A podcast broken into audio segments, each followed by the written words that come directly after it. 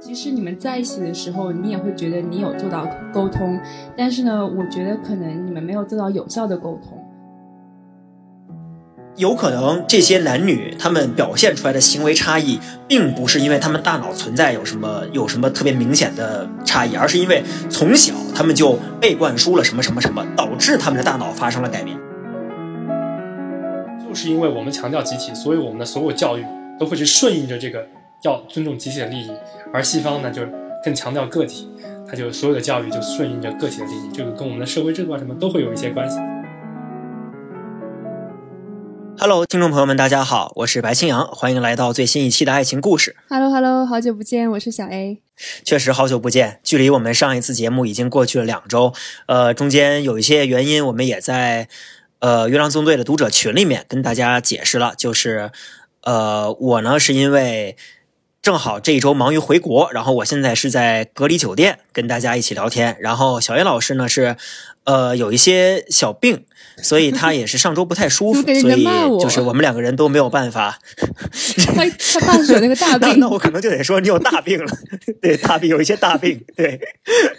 然后呃，因为这两个原因，所以我们两个呃就暂停了一周的录制计划。然后这一周呢，我们又回来了，然后给大家请来了这一期的嘉宾，那就让他来自己做一下自我介绍吧。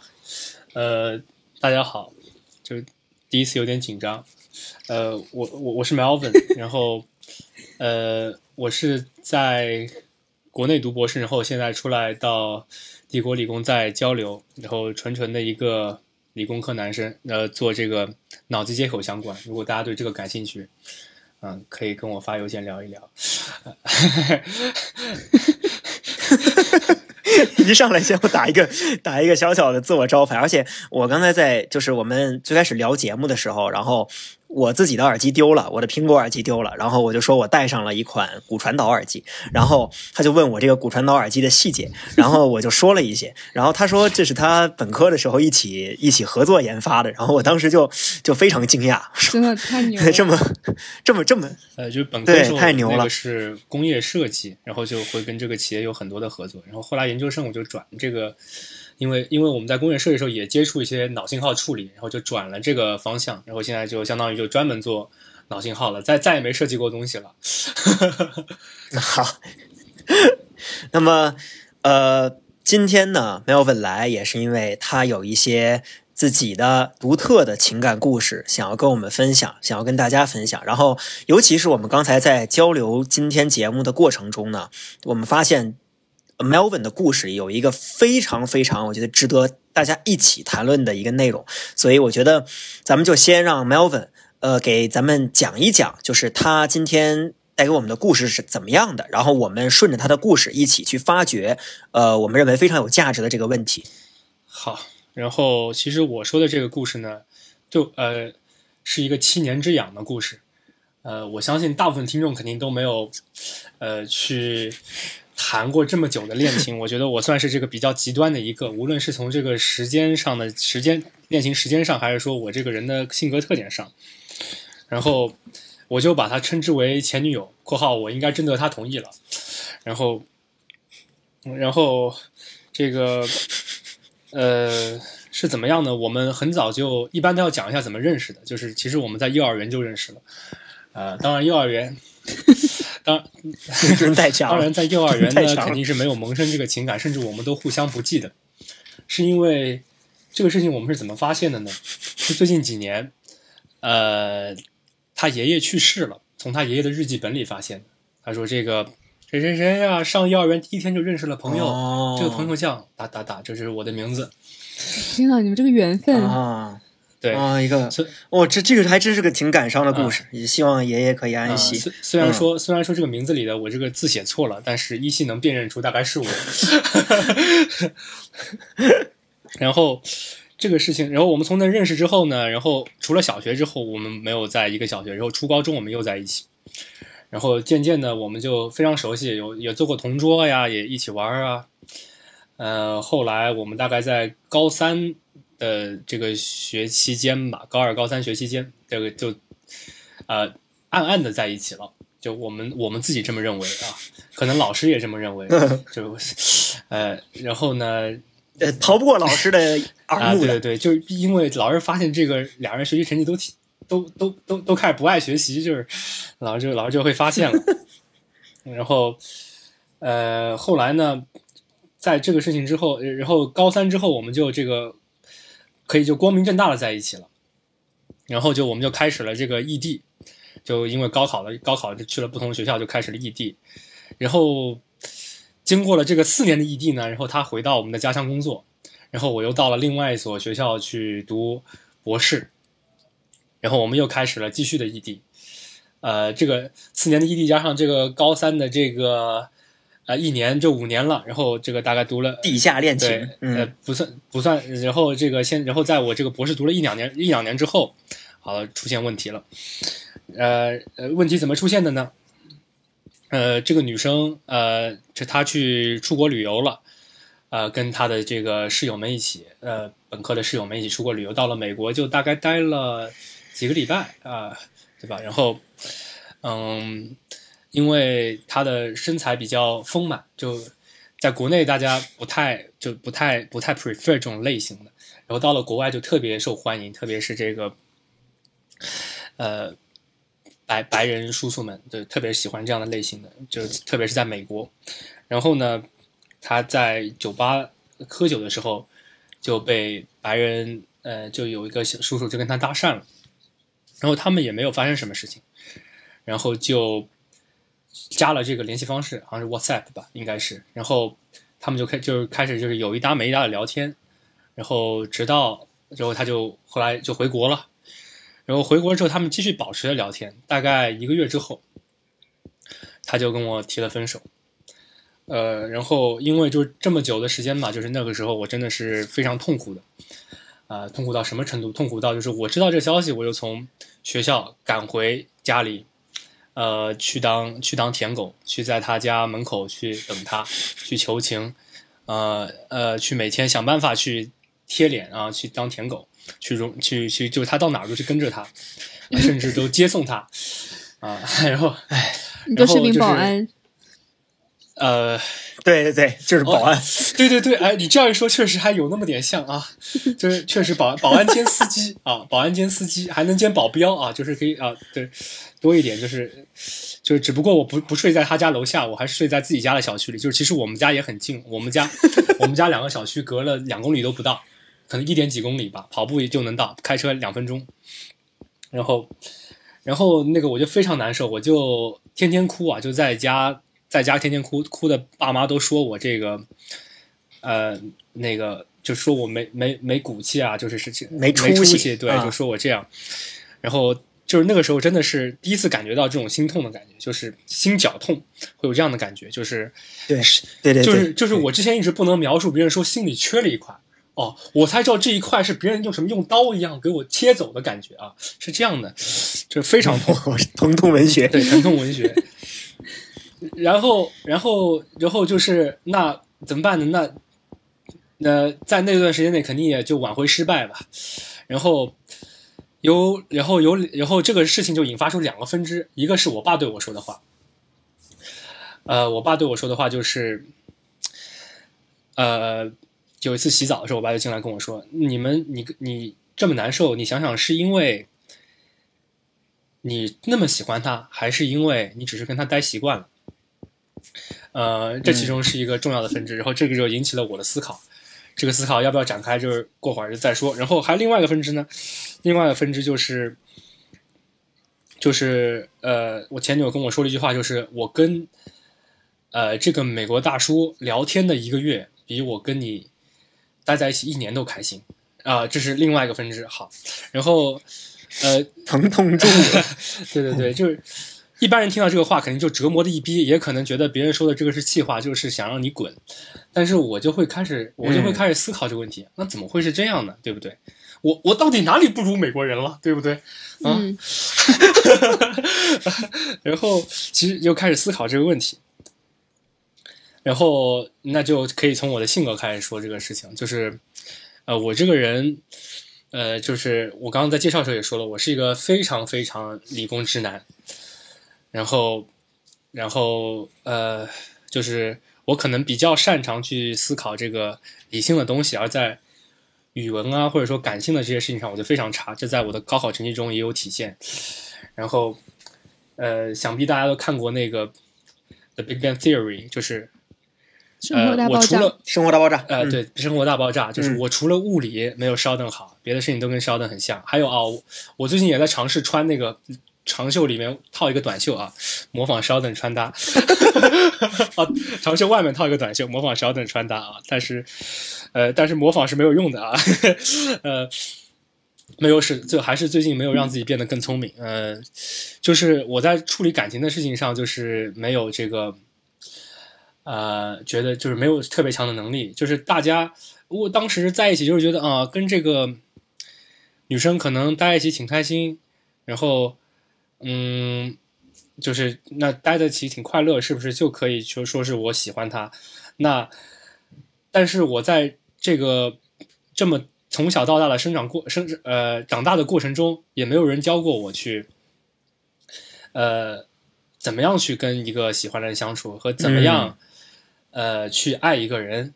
呃，这个我觉得这其实可能是呃我前女友对我说出这句话的一个根本原因。呃，就大家可能都说外国人很浪漫啊，中国人在这方面就像呃没有这个没有这个呃没有这根筋啊，没有这个脑子啊这样的。其实我觉得可能我算是特别典型吧。那、就是是不是可能呃我们其实没有去学过，或者说没有这个教育，呃，去教我们怎么去爱爱一个人，怎么跟一个人相处。我们从小到大嗯，是不是存在这样的一个问题？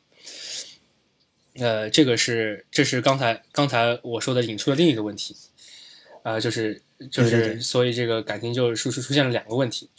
呃，就不是感情出现两个问题，就是这个这个事情就引起了嗯我这两个思考。我我先我先插一个啊，就是呃，我们先不谈，我们先不谈 Melvin 第二个讲的这个思考，因为这个我们待会儿会详细的讲。我觉得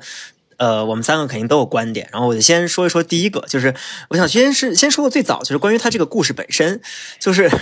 我记得我上一期上一期最后就最后一次跟小岳老师一起录的时候，我每一次到这种时候，然后我讲自己的故事，小岳老师都说说你怎么经历过这么多的事情，就感觉不是你每一次嘉嘉宾讲完任何故事，你都说，哎，我想起了我二零一六年在什么什么地方的经历，就是每一个嘉宾你都可以说出一份经历。对我，我又要说同样的话，就是 我二零一七年的时候，呃，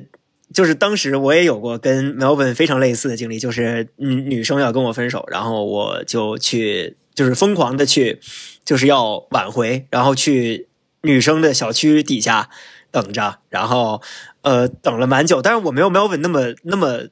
持持久，我就待了一天一整天。然后这个当然最后也没有成功挽回。然后后来我过了很久之后，就我慢慢在想这个事情，然后也自己慢慢的在成长吧，在学会怎么样去，就是恋爱是什么，然后也学会怎么样去跟别人相处。然后我后来跟朋友谈论这个事情，都是都是说的是，其实我当时这个行为是本来在那个情况下，女生就有一点点抵触你、反感你，然后你还要去通过这种方式去死缠烂打，那其实反而是在给对方增加更大的压力，然后呃，对方对你的回避，就是那种想回避的心情会更加的更加强烈、更加严重，所以其实是适得其反的。这当然，这个我们当时还不懂，所以呃，我觉得就是我我我讲一下这个这个这个事情，就是讲一下为什么就在那个环境下，就是包括听众朋友们，如果有有什么。有哪个就不论性别吧，就是你想要通过死缠烂打来挽回一个已经下定决心要分手的，呃，就是伴侣的话，那就是就是我觉得还是留给双方一点尊严吧，就是一点情面吧，因为木已成舟了，然后你所你所做的只会让对方更加的反感你。对我想说就是这个关于这个问题。嗯，这个是对的，对。然后我我当时是，呃，我的前女友她就很直接，她就告诉我，她会直接跟我说，哦，你现在来有什么用呢？对吧？事情都已经发展成这样了，啊、我现在能跟你一起出门，那那又怎么样呢？对吧？你永远改变不了这段时间，呃，我下定的决心，呃，但是我觉得，呃，就是但老呃，刚刚白老师给的一个是不要怎么样，我说那如果你特别想追，那该要怎么样？呃呃，白老师说要给互相一点尊严，不要死缠烂打。我我的意思就是，如果你再想追呢，唯一的可能性那就是重新吸引，就是你需要做改变，但是这个改变呢，不是说你去追着死缠烂打去当舔狗，而是说你要在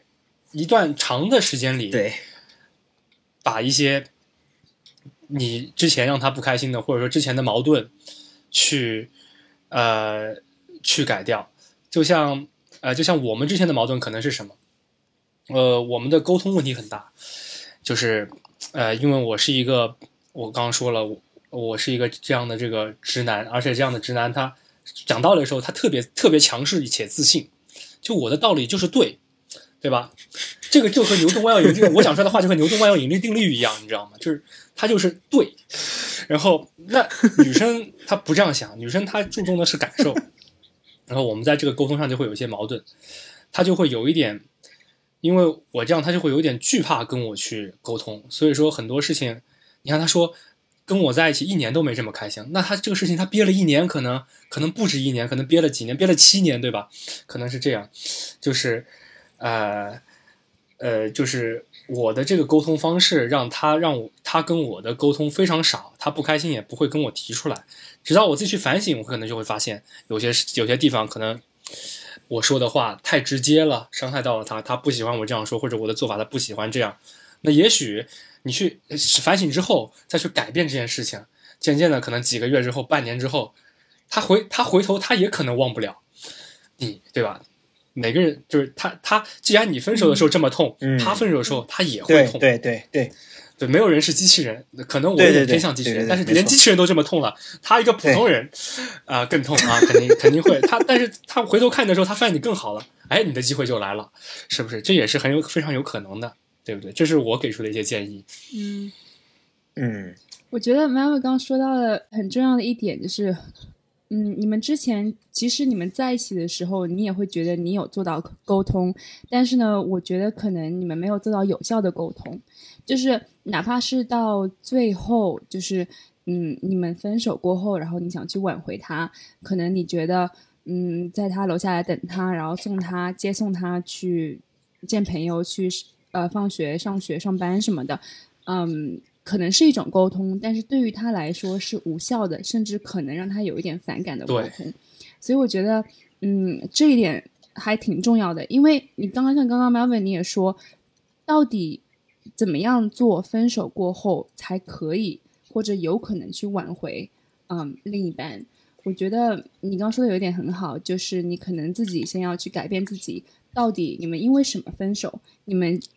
这个分手的原因是不是可以去？你可以去弥补的，你可以去做出改变的，然后让他看到你有做出这样的改变，然后再去找他。但是也也可以，就是你们刚分手的时候，嗯，我觉得就是冷静一下，然后呢，给他写一封消息、一封信或者是一条短信，然后非常有条理的，就不能放出放很多那种什么哦，你让我真的好难受，我的心啊、呃、像是被割了一块，你知道吗？就是你得说，第一，我觉得我们分手过后，我们是因为什么分手，然后我愿意挽回你，我愿意做出什么样的改变，然后列出几点。我觉得这样条理非常清晰的短信，而且只有一条，其实并不会让女生觉得很反感，反而会让她觉得哦，你看清，你看问题其实看得很清楚啊、然后你真的想要去维护、去弥补我们这一段关系。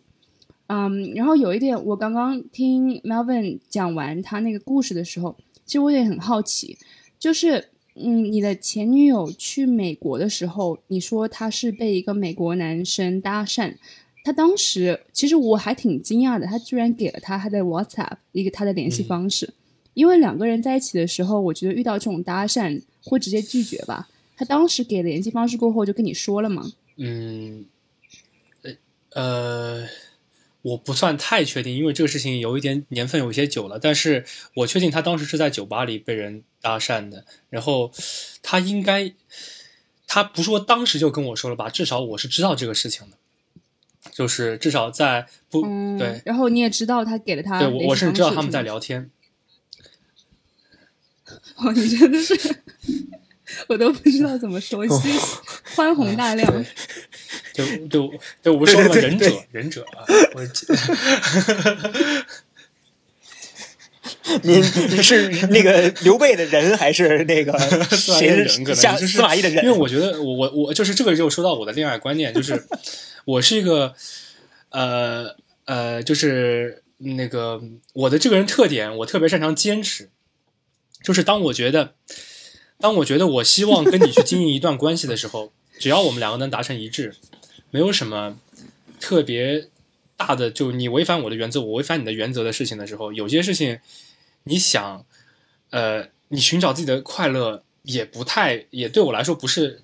只要我 我不觉得他太越界就可以，就是因为我觉得感情这个就和社会契约一样，是你们两个人的事情。就比如说刚才小 A 老师觉得这是不可以，那你就可以去约束你的男朋友。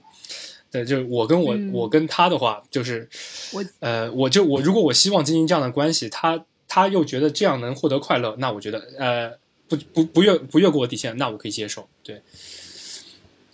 嗯，我觉得有没有可能是这样的？当时你的前女友跟你讲这件事情，嗯、其实是想要你表达一些你有些嫉妒的心理，你吃醋了，嗯，可能就让他觉得你他在你心中非常重要，你有这样的占有欲。嗯。其实我觉得我自己的经验，包括是我朋友的经验，他在谈恋爱的时候，如果比如说走在路上啊、被别人要微信、要联系方式，我应该或者是我朋友百分之八九十都会跟自己的另一半说，或者是在暧昧的男生说，因为想要他们说，哇，这个男的我真的好生气啊，嗯我下次见到他一定是打他什么，因为这样就感觉就是他非常想要。嗯，非常就是在乎你嘛，对对是不是？所以有可能当时你的前女友其实是想要那一份你的那一份占有欲，呃，有可能就是，但是从从我的这个观点，我的角度来看的话，就我我现在来回答你这个问题，我的我的答案肯定会是，我觉得就是当时我们的感情可能就是已经有一些裂痕了。所以相当于他是乐，他发现这个叔叔跟他聊天真的很开心，可能这五分钟就比我们一年开心，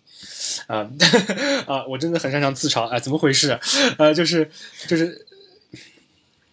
哎，但是不矛盾但是我觉得不矛盾啊，不矛盾，就是呃，当时感情有裂痕和他希望得到你的嫉妒心反馈这两件事情不矛盾的，而且很有可能是因为他因为有了裂痕，他才想要证明你的嫉妒心。啊，确实有可能，也也有可能，对我我我我理我能理解您的意思。现在突然恍然大悟了，又又又学到了，哎，又学到了，知道了，知道了但。是你只想做一名保安，呃呃，其实哎，而且我我，哎，你先说，你先说。其实没那么想做保安，下你说吧。就是刚才我听小 A 老师讲的时候，我有我觉得很很受启发的是一个，就是是一个现象，就是小 A 老师在描述女生希可能希望得到的反馈的时候，他给出的这个标答其实非常符合 Melvin 说的那种很理性的。答案就是说，其实其实我觉得这个很有力的证明了，就是在沟通中，无论男女，其实都是在遵循，就是冷静沟通中，其实都是在遵循理性的。呃，没有没有哪一方就是想要单纯的通过激情和感性来解决问题，然后在两个人在吵架的过程中，总会出现一方认为我在谈道理，另一方认为我在谈态度的问题，是因为双方的双方理性，双方所认为的理性可能有偏差，比如说。比如说，Melvin 会觉得就是要要讲出要就是要我一定要执拗的把我的道理讲讲出来，甚至可能是灌输给你。然后另一边可能就觉得说，我就要把就是我就要把这个沟通中我们应该怎么样对待对方这件事情掰扯清楚。其实这两件事情从理性角度来讲都是都是很值得探讨，都是有逻辑的问题。但是在那个场合、特定场合碰撞的时候，它就会变成了一个，就会变成就是驴驴唇不对马嘴，就会就会产生矛盾，然后就总会出现一方认为另一方没有在跟自己讲道理的这种情况出现。所以其实，呃，就是放到放到具体那个语境下吧，我觉得。呃，首先我们抛弃掉，就是说自己自己就是在讲道理，对方没有在讲道理这个先入先入之见。然后，呃，确实在吵架的时候，我们也很难抑制自己的情绪了。但是，就是我觉得，反正话这种东西嘛，话拦话是拦路的虎，嗯，就是尽可能的在表达的时候收一点吧，无论是给对方灌输道理也好，还是还是纠缠对方的态度也好，我觉得都往回收一步，可能效果会好一些吧。对我可以概括一下老白呃白白老师刚才说的这个话，就是白老师说老白也没有问题，又启发了我，就是我觉得女生的道理讲的是什么？她在讲沟通方式的道理，而男生的道理在讲什么？大部分时间我这个有点以偏概全了，但是我认为我跟那个女生是这样，她在讲沟通方式的道理，就是态度其实都是在沟通方式里，而男生在讲什么？男生在讲沟通结果或者解决方法的道理，就是这是一个方式和结果之间的矛盾，大家都在讲自己的道理，只不过大家讲的点不一样，其实所以大家才会去有这个矛盾。相对大家都可以说是理性的，但是确实，呃，讨论的东西不一样，其实大家都没讨论在点上，所以就没法去解决问题，是这样。对对对对，小艾老师你觉得呢？对，我觉得刚刚 Marvin 说的就就明显是一个，包括是很多嗯男女之间、情侣之间吵架都会出现的一个问题，就是男生觉得他在非常理性的去探讨这个问题，但是女生可能会。嗯，可能会说到一些男生觉得不在这个点上的另一些问题，啊、然后其实说到这个，我觉得还挺有趣的，因为我但我觉得 Melvin 在这方面肯定是专家。我之前有看到过一篇报道，就讲的是因为男女之间的脑结构有一点点不同，所以就是在分析问题的时候，嗯，approach 就是的方式也会不同。然后女生可能会更偏的感性去讨论一个问题，就是可能会讨论到呃这个问题涉及的一些其他的观点，然后男生就会非常的专注于这个问题上。我不知道妈妈之前有没有研究过这方面。呃，就是这个问题，甚至还有之前有别的人跟我去讨论过，但是我在这个方面没法给出特别科学的答案，因为首先你要证明这个问题，你得特别有特别多的实验对象，嗯这件事情对、嗯对于我们的实验来说是非常难做到的，因为我们要去测每个人的这个大脑的这些数据啊，对吧？这个一个人这个测非常多，是非常难做到的。就我觉得基于统计的统计的这个统计的这个，就像您得出这个结论，肯定是基于一些统计，基于一些问卷这种，嗯或者说是一些一些东西，就是我觉得这个肯在大很大概率上是可能存在的，但是到底具体差别在哪儿呢？我们是不知道的，至至少我是不知道的，嗯我是不知道的。我觉得其实没有、嗯没有在吵架这方面也没有什么对和错吧，就是也没有说是嗯。对对吧？就没有没有说是你专注于一个问题是对的，或者是你涉及一些其他的观点就是错的，或者是嗯反之。但是我觉得，嗯，像刚刚像我和白千阳，就是我和白老师之前每一期都会说的，嗯，我觉得每个情侣都应该找到一个最适合自己的沟通沟通方式，然后这个肯定要靠自己慢慢摸索的。就不知道白老师怎么想？嗯，呃，其实我关于沟通这个问题的观点，还是跟之前就是，其实我跟小学老师已经聊过，在节目里聊过很多遍了。然后，呃，首先我也是，我也是觉得，就是刚才我也说了嘛，就两个人在聊的时候收着一点，然后语言要收着一点，然后同时呢，就是可。我觉得我现在还算比较擅长这一点，但是，呃，我觉得我也是还在学习，在路上。就是你在沟通的时候，尽可能的站在对方的，就是你把自己幻想成对方，就是你你你想象一下，如果是你接受了接受了平时你对你伴侣说的那些话或者那些行为的时候，你会怎么反应？然后你这么一思考的话，你有时候可能会，有时候也会觉得，哦，我这么做好像有点问题。如果别人对我这么干的话，我可能也会不爽。然后这个时候可能就会相对的就会更能够理解对方纠结的某个点在，就是他为什么纠结，然后纠结的点怎么样，就是我们怎么样去更好的去解决它。然后这个时候再去沟通的话，然后再注意一点语言的话，我觉得效果会好的很多。当然，因为我自己我自己也是因为吃了无数的亏，然后。就是才才意识到这些事情的，然后包括我也已经单身了很长时间，也没有这个实验对象，对吧？每次说这种这种这个话的时候，你都要自己笑一笑？因这个这因为因为我我实在是有一种就是就是想做实验但没有有点像没有实验对象啊就是这个明说对有点像马谡。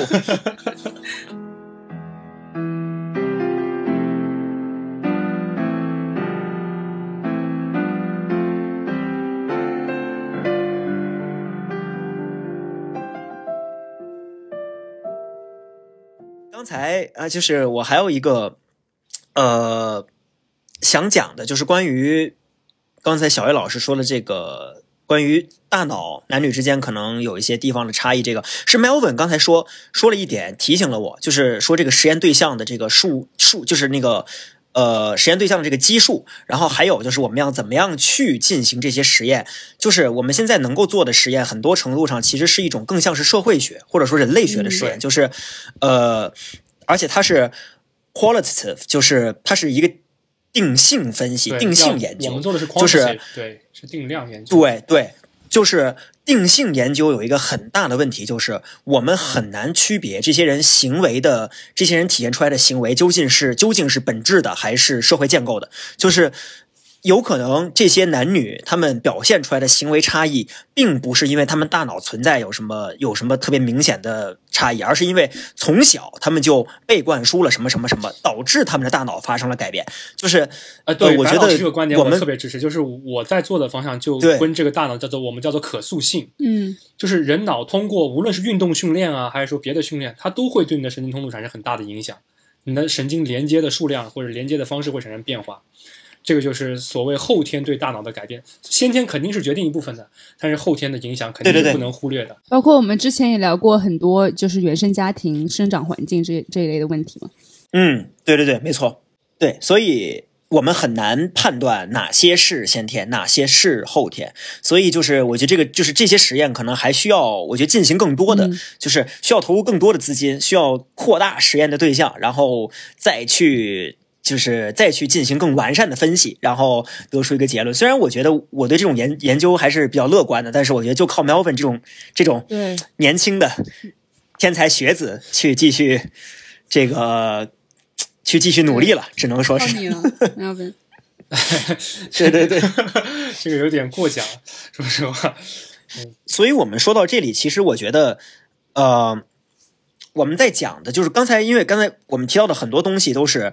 呃，其实我觉得，包括我们说这个沟，就是先天后天这个事情本身，就是我们在后天，其实关于我们怎么样谈恋爱这件事情本身，我们也有被，就是我们也跟身身身边的朋友讨论，我们也跟甚至会跟家长讨论，跟就是跟伴侣吵架的时候，其实也是一个塑造的过程。在这些过程里面，我们一方面在学习怎么样跟伴侣沟通，怎么样学习跟外就是旁人沟通，另一方面，其实呃，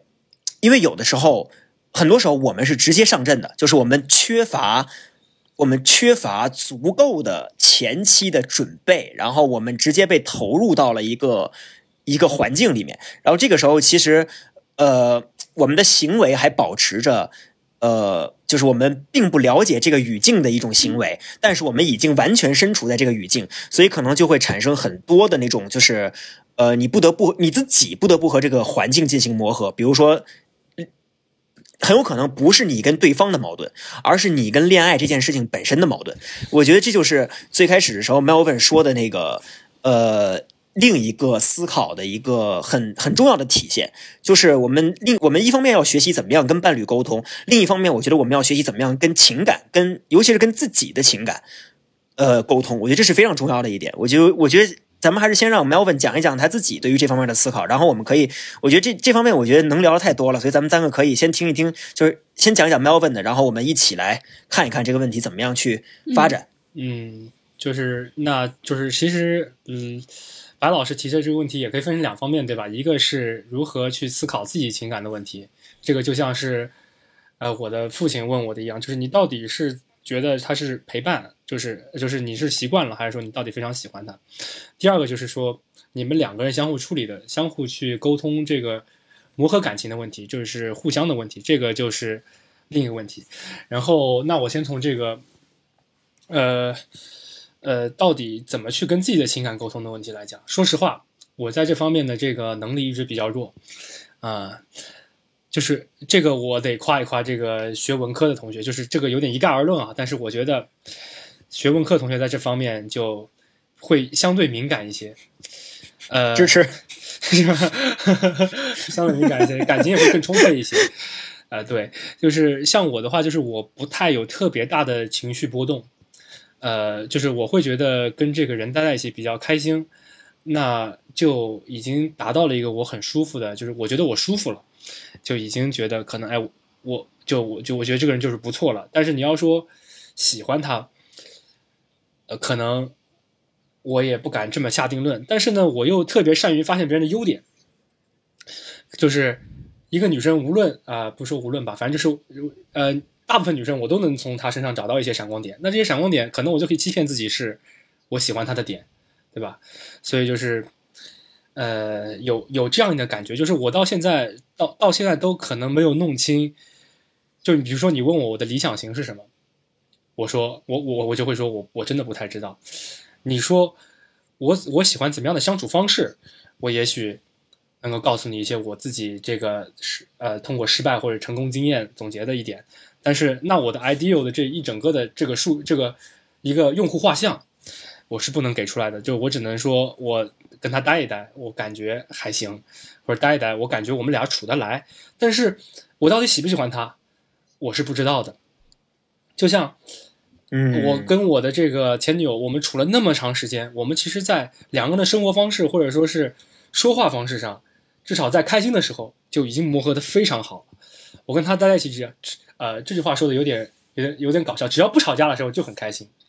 啊，讲国足，国足这球不射偏就进了，只要不吵架的时候就很开心。其实我觉得做到这点，其实我觉得能做到这点也也对我来说，我觉得我已经很满意了。就然后剩下的就是你要去想办法尽量减少吵架，这是我自己在这个事情上得到的一些启发。但是我没法给出更多的，因为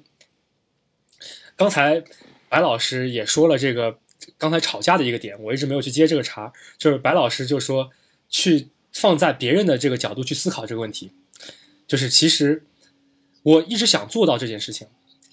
但是我做不到，就是因为我的这个感情没法去模拟别人的这个别人的这个感情。就是我会想，如果别人对我说我一样的，我说出的话，我会说对我错了。但是 女孩子就不会这么说，对吧？这个就是。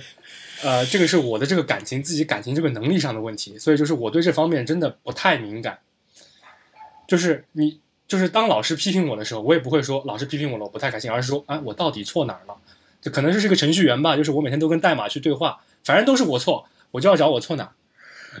对吧？代码报错，总不见得是代码有错，就是代码本身有问题，那肯定是我的问题。对我就会去多去想这个错哪儿就是错哪儿，就是就事论事的感觉，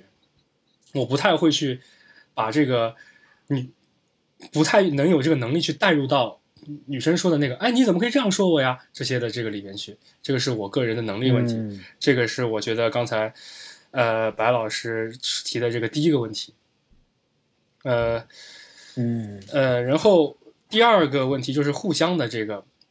互相的这个就是，其实我觉得国中国的孩子们应该已经知道。我们不大，就大部分孩子不大会去互相的沟通和处理恋爱中的问题，不然大学里那种国内大学如果开一门恋爱心理学的选修课，不会有那么火爆的人去抢，对吧？这个，嗯，我觉得我们所有人第一次接触这个如何去谈恋爱，直接确实应该就是，呃，就早恋，从早恋开始。就是对对对，或者说或者说去看这个言情小说开始，碰巧啊，我不爱看，我到现在我都不看言情小说。说实话，我对于所有的恋爱故事的启蒙，是因为我之前学唱歌，我会去看歌剧，歌剧大部分都是爱情故事，但是歌剧的故事又太夸张了。不太适合这个生活中的这个人，每次这个谈个恋爱死一个人那还得了，甚至说男女都死了，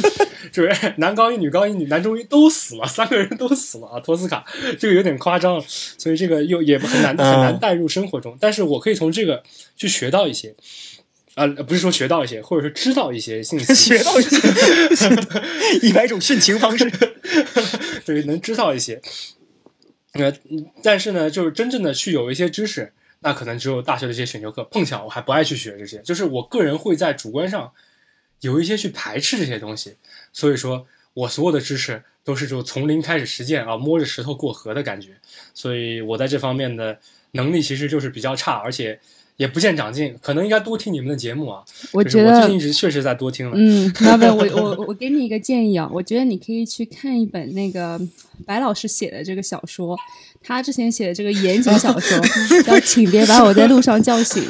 就是非常好的，就是描绘了每一个人会经历的这种情感经历。就是你在你看他的小说，对你可能就会懂很多。对 对，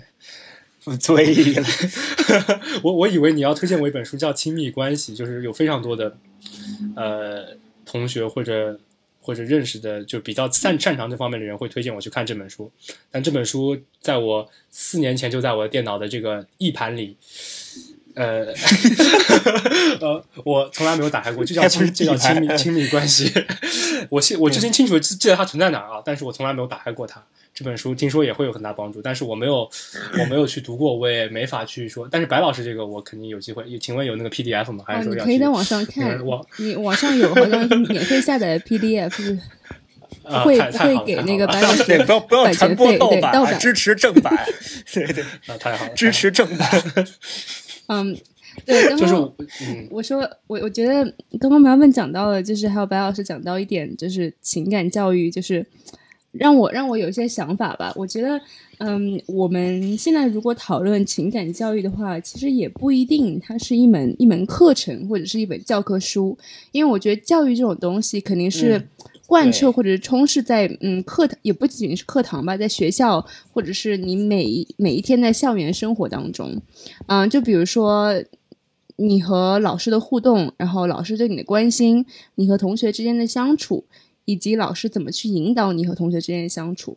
我能想到一点的例子就是，比如说，如果一个老师他。你稍微有点不舒服，或者是你明显就是嗯不是很开心，有点失落，那个老师就很好的可以捕捉到你那些情绪的变化，然后会来关心你，来问你说啊怎么样？你你是不是有点不开心？要不然你就可以跟我讲一讲你。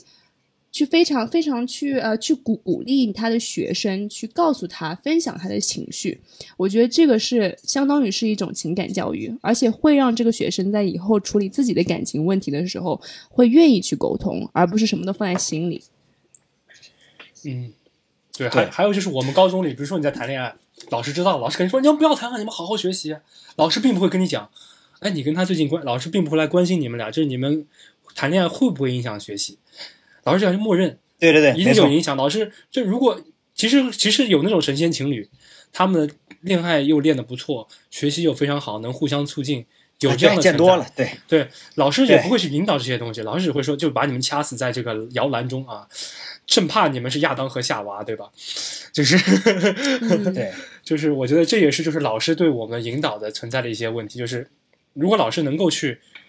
或者说特别的有一些这种。恋爱老师，对吧？就学校里可能得安排这样一个老师。对，对，对，对。哎，你们有问题了去咨询老师，老师觉得那你们这样确实是 toxic，就是有毒的。老师觉得对 不太好，但可能可能在恋爱中大家能获得正向的东西，不一定会影响太多的学习，这也是一种存在或者说不少的可能，对不对？这也是有可能的，这是我的观点。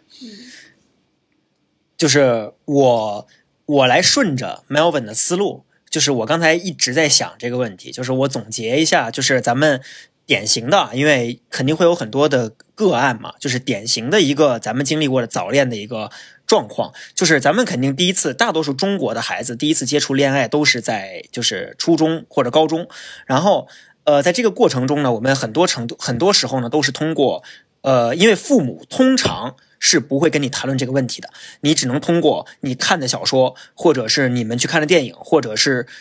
呃，就是或者是一些，就是尤其是那种你不能，就是你可能通过一些特殊的渠道可以看到的内容，就是来得到的。就是越禁忌的东西，你越想得到这个事情，我觉得也不需要咱们多去讲。然后，所以这个时候呢，它会有一个，咱们会通常会形成一种下意识的反应，就是恋爱。是 precarious 的，是就是它是它是又又吸引人，但是又危险的，又不不稳定的。然后同时，它是一个不太能够。见着光的东西，然后我们在这样一个这样一个过程中，我们去跟别人建立关系，然后去谈恋爱。我们一方面，我们除了要处理这个恋爱本身啊，我们还要去处理很多就是恋爱周边缘的事情，就是怎么样跟老师讲，怎么样跟怎么样跟老应付老师，怎么样应付家长。然后长期长期以往，咱们会把更多的精力投放到处理父母和处理。家长身上，而不是处理感情。你们能够把这段感情维持住而不分手，就已经很不容易了。你们还要去，你们还要去向别人证明你们两个在一起不会影响学习，然后你更不会去去学习怎么样跟对方沟通，怎么样去让你们俩的感情升温。你们俩唯一的恋爱，你们俩的恋爱是建立在一个就是负面的，就是用那个用就是斯图尔特。密尔的话说，就是 negative freedom 的那种那种层面上进行的，就是我要保证这个恋爱不不破灭，而不是这个恋爱要要要升温。所以你们两个就从来没有学过怎么样去保证恋，就是怎么样去提升你们的恋爱质量。然后等到了大学之后，然后你接你突然接触到了很多的人，接触到了社会，接触到了恋爱，然后你突然发现哦，你不会处理这个问题，对，然后。你的家长又从来不跟你讲应该怎么处理，甚至家长自己从小到大都没有学过。因为，就是对于我，我其实最开始我在今天节目刚开始的时候，我想的很夸张啊，就是我想到的是那个“存天理，灭人欲”这个这句话，就是咱们的文化里面的一个对于情感本身的一个一个压抑，就是我们会认为，包括 Melvin 讲的这个，呃。他可能情就是情，不是一个有很大情绪波动的人。就是我不知道 Melvin 自己有没有想过，可能是就是从小咱们就被教育要维持一个稳定的情绪，然后而才才导致说今天我们就是确实变成了一个情绪很稳定，就是不波动的人。你觉得是？你觉得是有没有这种可能？呃，当然是有可能。但是但是对于我个人来说，就是我我会更倾向于就我就是喜欢那种理性的东西，但是我觉得。大部分人肯定做不到像我这样对理性的这种畸形的崇拜，就是我我啊，就是我是哎，我个人是我特别喜欢理性的东西，就和烧就是呃，对，从小就会喜欢这些物理学家呀，从小就喜欢呃这种就是理性呃就是就呃说实话，就是这个就是真的能非常体现在我的这个语文成绩中，就是我我们考试分这个阅读理解。古诗文理解，然后还有一些基础知识，我就特别擅长那些基础知识。我基础知识从来都不错。古诗文理解十分，呃，我能拿两分；阅读理解 十六分，我大概能拿一到两分。就是就是我自己会擅长到，甚至我有点我有点去逃避这些感性的东西，逃避这些感情的东西。所以所以我就渐渐的就误入歧途，就走到了这一步。我觉得大部分人都没有。没有能没有能像我这么夸张，但是你您说的这些现象会存在于更多的存在于大部分人中，在我个人看法里啊，会存在大部分人中。对，嗯，其实我刚刚呃回回答刚刚白老师问题啊，我觉得其实肯定是有关系的，就是嗯，对，我们现在比如说有些人就是。嗯，像 Melvin 这样对待感情问题也是非常理性的话，有可能 Melvin 不是一个就是很好的例子。但是如果有些人在感情当中一味的用理性的方式去处处理和看待问题，有可能是因为他们被自己小时候或者是稍微年轻时候在学校里的经历所影响。如果你是遇到了老师。是一味的输出，不让你表达自己任何的情绪和观点的话，那你以后在亲密关系当中，你也不会去 appreciate 别人的观点，你也不会，你也会一直想要表达你自己的观点，这就造成了肯定会激化矛盾。对，啊，对，对对，我觉得你你这样就说到我的点了，就是我小时候受到教育就是这样，呃，我的母亲是一个小学老师，她就是我的班主任，嗯，我每天回家，我每天回家需要干的事情就是。我站，我脱掉脱掉脱掉裤子啊！不是不是，这个画面可以看，脱掉裤子，啊，脱掉裤子就是就是趴下来，然后我我我我的母亲就开始跟我说：“你今天哪些事情做错了？要打几下屁股？”我靠就我我基本每天都挨打，只是每天打的这个数量不同，就是次数不同，就是我会去，我就被强行的去接受了这些知识，嗯，通过暴力的手段，对吧？我就被灌输进了这些东西，所以。可能就这就是影响了我的性格构造，导致我喜欢去走向那一方面，就是沟通方式。你说对，你说道理，我说对，嗯，不说对还要打你一下，是吧？嗯，对，这可能构建了我这样的性格。有道理，就是我觉得这是这是非常启发我的一点。对，你说的这个案例啊，我想起来了，郭德纲讲他调教郭麒麟，就是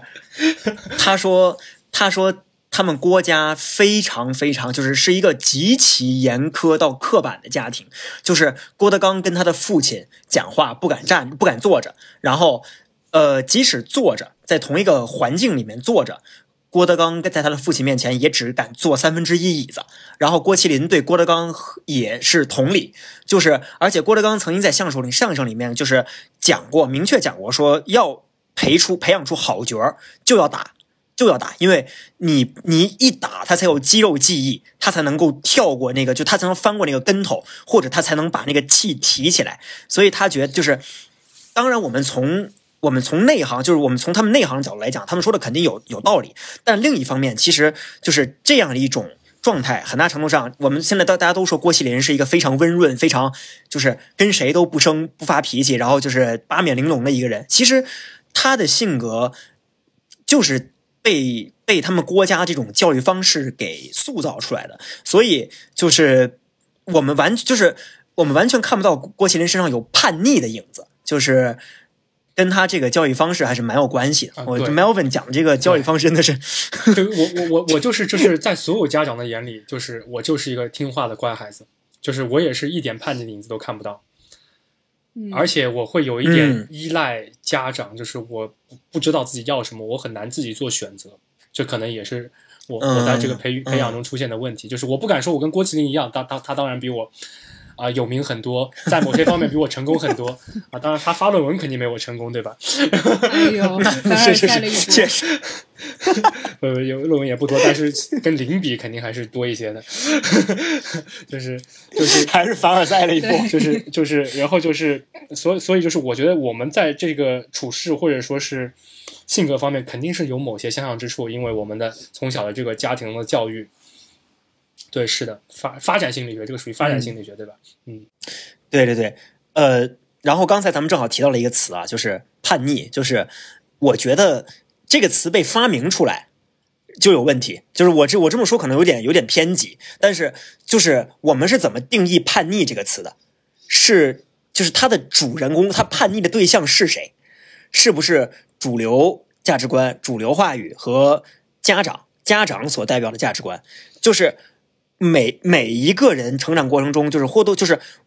如果他做出一些忤逆了父母的事情，或者是忤逆了大家认期望他的这个年龄段该做什么的这些事情，大家就会说哦，这个孩子叛逆。所以，其实我们已经能够非常鲜明的看出来，在这个话语里面，谁是权，谁是占有权利的那一方。所以，我们就是我们说一个孩子，包括说他早恋，就是这个早。早给这个早的定义，其实也来自于那个掌握权力的那个那那那一边。所以，其实包括早恋、像叛逆等等这些词，我们一旦给一个孩子扣上之后，就是他就我们其实已经做到了一个反面典型。然后我们要追求的是他的负面，他们是他的那个是他的反面，就是一个正面典型，就是一个不叛逆、不早恋的人。然后那但是这个不叛逆、不早恋的人，他应该期待是什么样的呢？他他没有自，就是他不。如果他有质疑，就是他不会质疑那些呃主流想法。然后第二个是，他不会去，他不会去早恋。那么既然他不会早恋，就说明他在那个本来就是情绪很丰沛的年纪啊，就那个青春年少的时光，他肯定没有经历这些事情。然后等到了等到了大学之后，上大学甚至二十岁之后，然后他突然进入那个环境，他没有叛逆过，也就是说他没有质疑过，他没有质疑过，他也。不知道怎么样去表达自己的情绪，那你把他突然投入到一个全是人、全是人心纠葛、全是人心在就是表达彼此，然后这样的一个环境里，他他是一个他是一个纯纯的猎物，呃，他是一个纯纯的，就是受就是待宰的羔羊，就是他要不然就是或者说他就是一个纯纯的伤害别人的人，就是因为他要不然就是不知道怎么样去他怎么样去共情别人，要不然就是别人没法共情他，所以就是非。所以，为什么我们我最开始说，可能虽然有点我的说法有点偏激，但是我会觉得我们的教育方式对于情感教育方式要改，我们不能够压抑孩子们，无论是爱情也好，还是在其他的那些质疑、挑战这些情感方面的这些东西也好，就是都不要压制，就是适当的让这些东西出来，我觉得才有助于一个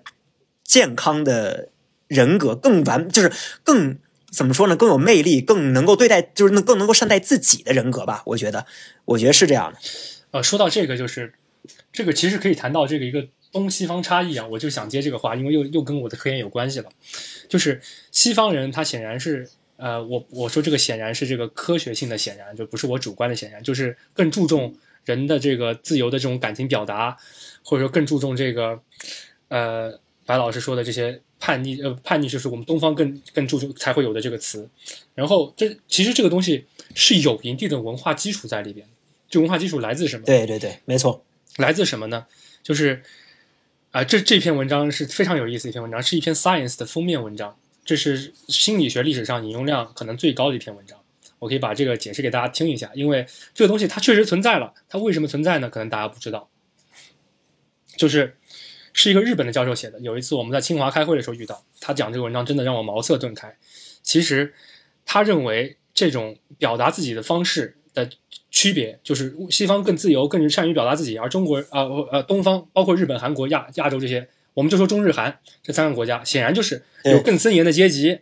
对吧？更加情感的压抑，对吧？更加对更加要追重集体的利益，这就是我们这些人的代表。为什么会产生这些区别呢？其实是因为我们在社会形成早期的，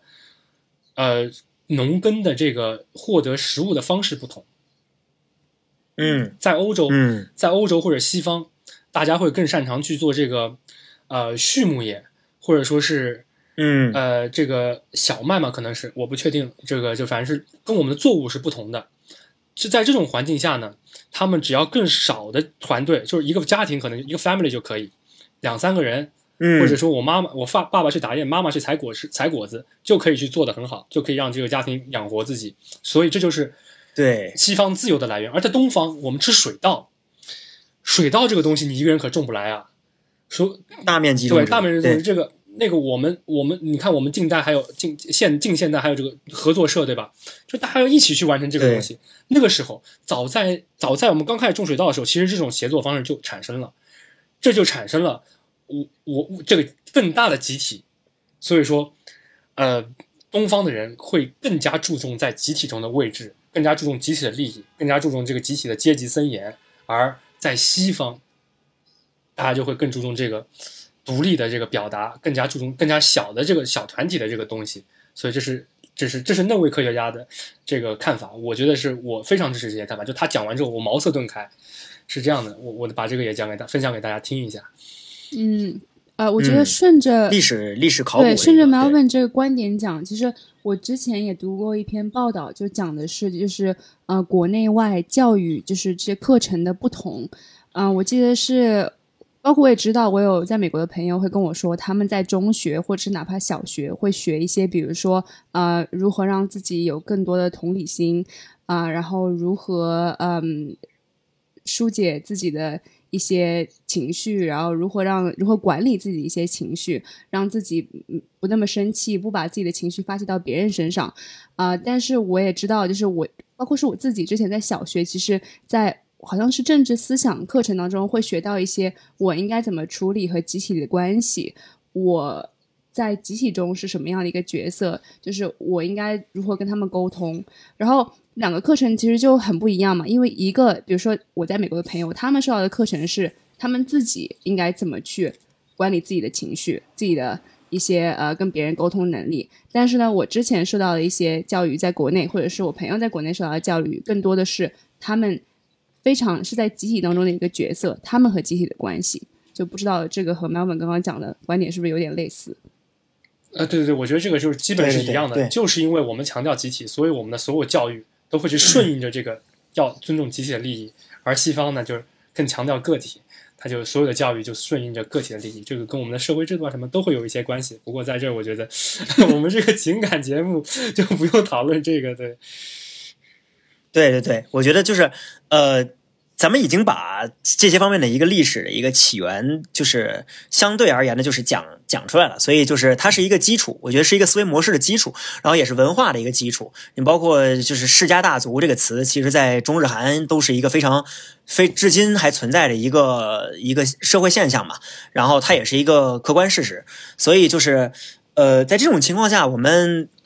我们包括其实我们。哪怕是我们三个，我们三个其实都会有那种，就是我们要不断的去思考，我们怎么跟我们跟不同的集体，呃，就是处好关系，然后去学会就是做人这个词，做人这个词真的很微妙，就是我觉得这是中文一个非常非常精彩的一个一个模棱两可的一个地方，就是什么叫到底一个人什么叫会做人嘛？就是我觉得这种概念在咱们的在中中日韩应该会就是更多一些，然后这种现象投投入到了恋爱中，其实因为恋爱爱情爱情是一个非常。私人化，只针对一个个体的，而且通常你爱你恋爱的对象会是背离你世家大族的另一个另一个群体的一个人，所以恋爱具有破坏世家和集体利益的危险性的潜潜在危险性。举个例子，罗密欧和朱丽叶，对吧？对对对，没错。当然了，这你看这个案例其实又体现出有一个有趣的点，就是它是一个西方的案例，就是。其实，在西方也有一个就是集体跟私人之间的碰撞，但是就是他们具体的怎么样这种发展，那肯定就不是我们这个节目能够聊得起、聊得明确的了。但是确实，罗密欧朱丽叶是一个非常好的一个例子。然后你包括很多中国历史上也有很多这样的故事，就是我为什么我们以前都是包办婚姻？因为我们要维持的是氏族和家族的利益，所以我们要防止私奔。私为什么？为什么两个自由恋爱在古代叫私奔？就是因为他们，他们一定是背叛了两个家族的利益，才才，所以他们叫被叫做私奔。所以，呃，即使到了今天，就哪怕我们已经被灌输了无数年，就是自由恋爱、自由恋爱、自由恋爱是对的，但是咱们其实或多或少的还在受着这种文化的这种，呃，潜潜在的这种影响。因为这个文化其他的东西在，就比如强调集体的重要性，强调，呃。强调就是很多那种传统的那种仁义礼、仁义道德啊等等，当然他们都是对的，对他们都是对的。我我没有说他是错的，但是这种这些东西呢，它不可避免的会在一定程度上打压我们对于就是自由恋爱这件事情的一个呃一个一个积极的看法，所以就会导致我们从上中学开始就会认为早恋是一个很。危险的事情，然后到了大学之后，我们也不会处理爱情的事情。包括我们有很多朋友会觉得跟朋友、跟长辈聊自己的感情生活是一个羞于启齿的事情，其实都是一样的。然后，呃，最后就会演变成一个，就是啊，这个就是我完全不会跟自己跟自己处理我和恋爱的关系，所以他已经跟他已经脱离了你跟伴侣的关系了，他是一个你跟你自己的关系。所以我觉得这，而且这个问题。比你跟伴侣的问题更难解决一点，我觉得。对，对，这是根源上的问题。对，所以我觉得，我觉得今天今天咱们也聊了很多这方面的内容，而且尤其是最后最后咱们聊到就是 Melvin 直接搬论文这件事情，我我我我非常开心，就是我我还是希望我们这个节目可以就是。有多一点这种有质量的讨论，然后，呃，然后最后就是，我觉得我要说的，我刚才已经都表达清楚了。就是如果 Melvin 跟小 A 老师，你们两个人还有什么要总结的，然后咱们就最后可以再再好好的就是处理一下，然后总结一下自己的观点吧。嗯，我觉得我这期播客受到最大的启发就是。嗯，不管你在一段亲密关系当中，你是会去更倾向于用理性的角度，或者是感性角度去处理你们感情的问题，嗯，还是可以有时间的时候自己，嗯，怎么说，自己反省一下，为什么，呃。我们会用这种特定的，不管是理性还是感性的角度去处理一些问题，就像是今天和 Melvin 聊的，可能是他从小到大的经历让他用比较感性的方式去处理问题。当然，这些我觉得你反省的越多，你处理的问题的方式会更加成熟。然后，我觉得这是我给呃各位听众的一些建议。然后还有一点就是，我觉得刚刚我们讨论到感情教育。嗯的缺失可能会给啊各位在处理感情问题当中嗯带来一些问题。其实这方面的教育，呃，我相信我们播客还是有不同的年龄层或者是呃在在听的啊。我觉得如果是父母或者是老师的话，嗯，可以给你自己的学生或者是子女灌输一些，比如说啊、让他们学会去感恩，学会去听别人的看法，这方面的教育，啊、会让他们之后在处理自己感情问题上面，呃，更加的成熟，更加的会去想倾听另一半的意见，啊、这样至少不会让他们嗯自己的亲密关系去恶化。嗯，对，Melvin 有什么感想吗？今天？呃，我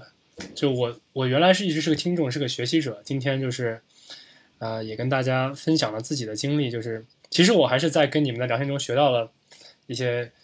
想要怎么去处理这个问题的方式，然后最重要的还是那个书要发我一下，就是我。呃，就白老白老师书发我一下，我去现现学一下，就是呃，可能可能会真的会有很大改善吧，因为我之前在这方面确实是非常排斥，我要尝试去对，通过听听取别人的建议去来去学习这方面的。我觉得白老师这个是入门级的书，你知道吗？你要是没看过这本书，你根本就无法解决任何亲密关系当中的问题。好，你 们读者不是听众被骗了之后都去买，然后就骂着什么玩意儿写的，就弃坑了。就记得开淘宝店啊。天哪哎，说不定我们这期播客播 播出了过后，那我们你这个书哎会会再次火哎。就销量对又、又又又上去，然后豆瓣就从五人想看变成了十五人想看，是吧？对，两个人还是还是我们认识的。嗯，哎，行，那我们这期播客呃到这里就差不多结束了。然后，如果大家有什么想法的话，可以尽情的在喜马拉雅或者小宇宙 APP 下面给我们留言。然后呢，如果大家有什么故事想要跟听众朋友想要跟我们二位分享讨论的话，也可以呃跟我们联系，在公众号后台“月亮纵队”的公众号后台留言，或者是给我们的邮箱呃发信息、发邮件都可以。然后呢，我们这期节目就到这里差不多结束了，感谢小叶老师，感谢 Melvin，嗯，对。感谢白老师。嗯。非常欢迎大家来找我们聊哎天。拜拜拜拜。拜拜